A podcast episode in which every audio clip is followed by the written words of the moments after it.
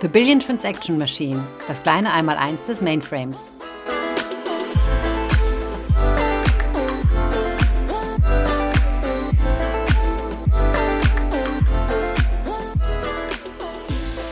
Herzlich willkommen zu einer neuen Folge aus unserer Reihe The Billion Transaction Machine. Das Thema heute heißt Unleash the Data. Es geht darum, wie Mainframe-Daten in modernen Anwendungsarchitekturen genutzt werden können. Ja, und beim heutigen Podcast sind der Thomas und der Christian am Start. Ich bin Thomas, ich bin Thomas Rüther, ich äh, bin IT-Architekt bei der IBM und arbeite im Bereich der System Z. Ähm, als IT-Architekt werde ich häufig gefragt, warum. Und ja, Christian, wenn ich das Warum äh, höre bei Unleash the Data, also Befreien der Daten, warum will man Daten befreien, werde ich wohl fragen müssen. Aber wenn es dann darum genau geht, wie man das macht, dann brauche ich immer jemanden, der noch sich viel besser in dem Wie auskennt. Und ich glaube, das bist du. Ja, ich bin der Christian Lenke. Ich bin IT-Specialist, wie der Thomas gerade schon erwähnt hat, für Mainframe-Daten und Datenintegration. Ja, und wir sind jetzt bei der dritten Folge im Rahmen der Mainframe-Datenbanken. Und was wollen wir jetzt machen? Also eigentlich ist unser Thema, Christian, warum sind die Mainframe-Daten für moderne Anwendungsarchitekturen also eigentlich so interessant? Warum interessiert den Rest der Welt, was auf unseren Mainframe-Daten ist? Ja, Thomas, wusstest du eigentlich, dass laut aktuellen Studien ungefähr 80 Prozent der strukturierten Daten der Welt auf Mainframes entstehen? Sagen wir es mal so, ich kann es befürchten, es ist nur schwer vorstellbar. Also befürchten im Sinne von, wenn ich meinen Steuerbescheid kriege, dann weiß ich, dass der Wert rangerechnet dann sehr strukturiert arbeitet. Ich bin sehr oft mit unstrukturierten Daten unterwegs. Ähm, Bilder, Filme, all diese Dinge. Ähm, und irgendwo gab es ja das Gerücht, 90 Prozent der Daten der Welt seien ja Katzenvideos. Aber das meinst du hier nicht, oder? Nein, genau. Die meine ich hier nicht. Die unstrukturierten Daten meine ich hier nicht. Der Mainframe hat seine Stärke bei den strukturierten. Was sind die strukturierten Daten? Was verstehen wir darunter? Was wären Beispiele davon? Also zum Beispiel unsere Kontoauszüge, den Steuerbescheid hast du gerade schon genannt, Telco-Verbindungen, Flugbuchungen, Daten in Warenwirtschaftssystemen, Daten in der Automobilindustrie, äh, im Supply Chain Management beispielsweise. Viele Beispiele gab es ja auch in der Reihe, äh, in unserer Reihe hier schon. Also genau das verstehen wir unter strukturierten Daten. Und all die neuen Anwendungen, egal ob aus der Cloud containerisiert oder wie auch immer geartet, wollen jetzt an diese Daten heran.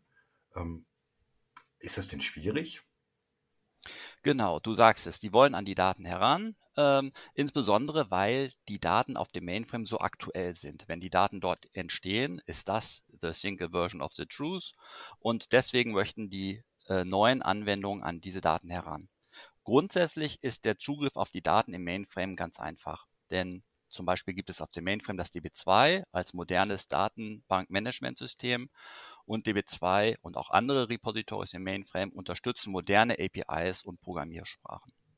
Du hast gerade die moderne DB2 angesprochen, wobei, also die altbewährte und immer wieder weiterentwickelte DB2.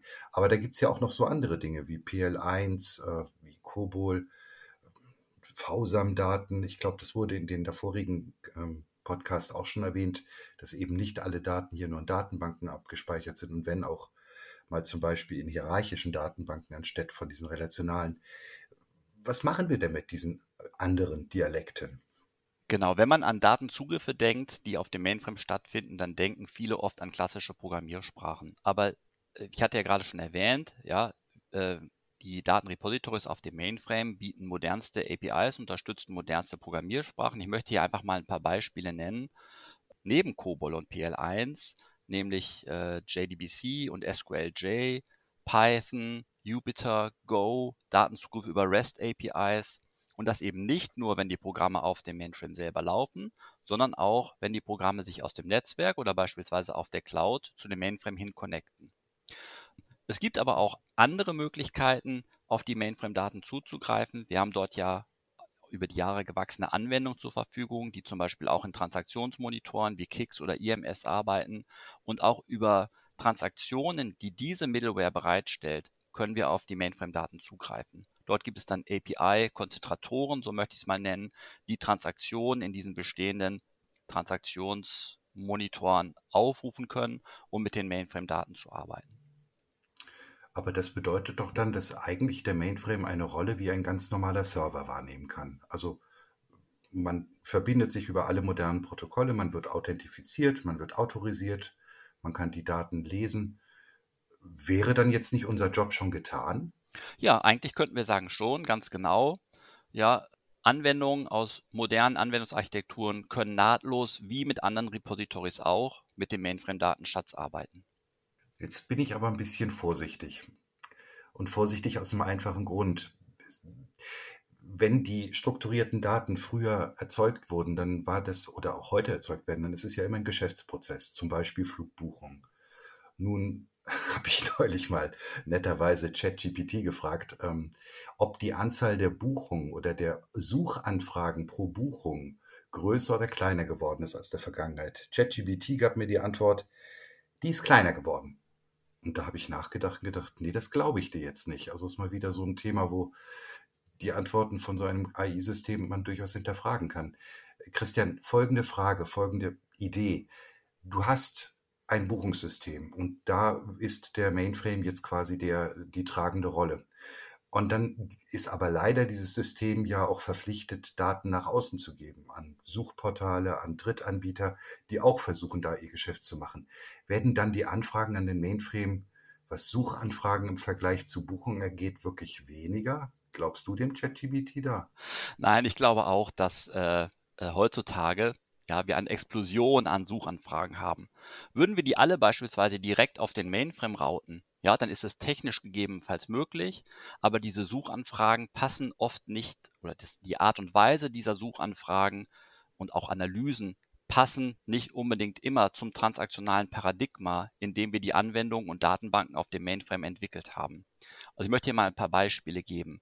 Wenn ich jetzt eine komplexe Analyse starte, auf meinen Supply Chain Daten und möchte meine Supply Chain Optimierung und das aber dazu führt, dass ich die Datenbank blockiere, ja, so dass es dann am Band zum Stillstand kommt, das kann nicht die Lösung sein. Ja, und da gibt es andere Beispiele, die wir hier noch aufzählen könnten. Wir müssen quasi das transaktionale Schema der Anwendungen äh, mit dem analytischen beispielsweise, mit analytischen Anwendungen entkoppeln. Das ist hier eine große Strategie oder ein großes Architekturpattern, was hier üblicherweise verfolgt wird. Ich erinnere mich doch sehr gut, dass wir da von einer Entkopplungsarchitektur gesprochen hatten, die ähm, uns hilft, jetzt böse gesagt eine Zweiklassengesellschaft aufzubauen. Eine Gesellschaft, die quasi die Daten sehen darf und damit arbeiten darf und die andere Seite, die auf dem Mainframe, die jetzt quasi geschützt und mit einem sicheren SLA, dass die Transaktionen in einer richtigen Zeit auch abgearbeitet werden, eben ungestört weiterarbeiten kann. Ja, aber da möchte ich dir mal ein Beispiel geben. Ja, also wir hatten ja gerade gesagt, der Mainframe verhält sich für moderne Anwendungen so wie andere Repositories auch. Der Mainframe hat aber dort noch erheblich mehr zu bieten. Äh, wir nennen das beispielsweise äh, Data Access oder Data Optimization Layer. Ich möchte dir mal hier zwei technische Beispiele geben. Da gehen wir jetzt mal ein bisschen mehr in die Tiefe. Also man kann die DB2-Datenbank, die wir ja gerade schon erwähnt haben, auf dem Mainframe ergänzen um einen sogenannten Analytics Accelerator.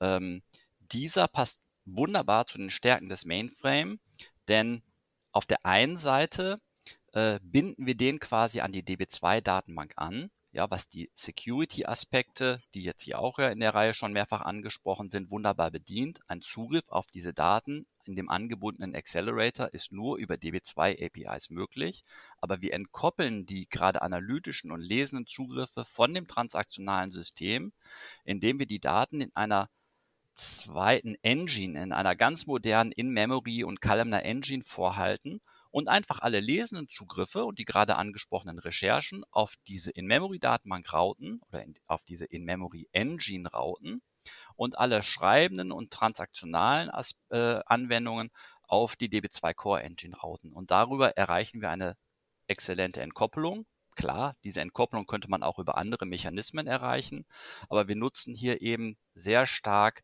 die Stärken des Mainframe, wie ich gerade schon angesprochen habe, aus, was also Verfügbarkeit und Performance genauso angeht wie die Security. Jetzt ist es ja so, dass das Ableiten von Daten aus Datenbanken ähm, ja doch ein, Entschuldigung, altbekanntes Geschäft ist. Ne? Dieser, das Thema, man liest in den Logfiles, ja. wann was wo passiert ist.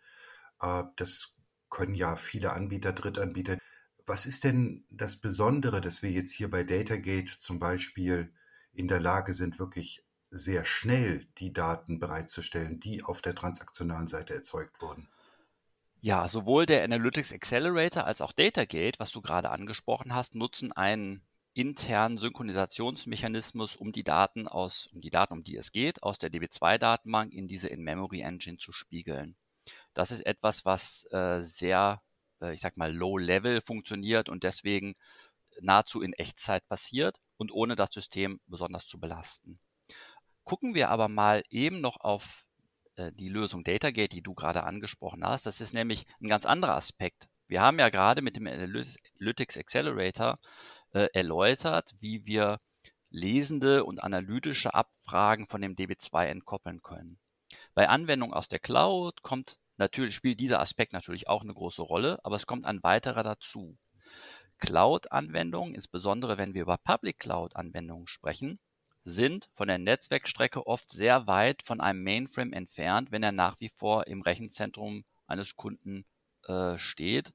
Und die Latency, die wir auf dem Weg von der Public Cloud zu dem Mainframe im Data Center tolerieren müssen, äh, führt dazu, dass Anwendungen in dieser Konstellation nicht optimal funktionieren. Und wenn wir jetzt dieselbe Technologie, die wir gerade mal angesprochen haben, mit der Datensynchronisation in diese In-Memory-Engine nutzen können, um Daten in der Cloud bereitzustellen, also quasi eine Co-Location von Daten und Anwendungen erreichen, dann ist das ein ganz wichtiger Aspekt für moderne Anwendungsarchitekturen. Abschließend möchte ich hier noch kurz erwähnen, Cloud heißt ja nicht immer gleich Public Cloud. Ja, diesen Data Cache für die Cloud, den wir in einer Public Cloud bereitstellen können, können wir in der gleichen Art und Weise auch zum Beispiel auf dem Mainframe bereitstellen, in einer, auf einer anderen Maschine oder in einer anderen LPA, weil ja auch auf dem Mainframe OpenShift verfügbar ist und diese gleiche Technologie ja, und die gleiche Software, die wir hier in der Public Cloud benutzen, eben auch auf dem Mainframe verfügbar ist. Das erinnert mich ein bisschen an die Fälle, wo ich früher bei einem sehr großen Kunden im Bereich der Distributed Data Warehäuser ähm, Optimierungen mit untersucht habe.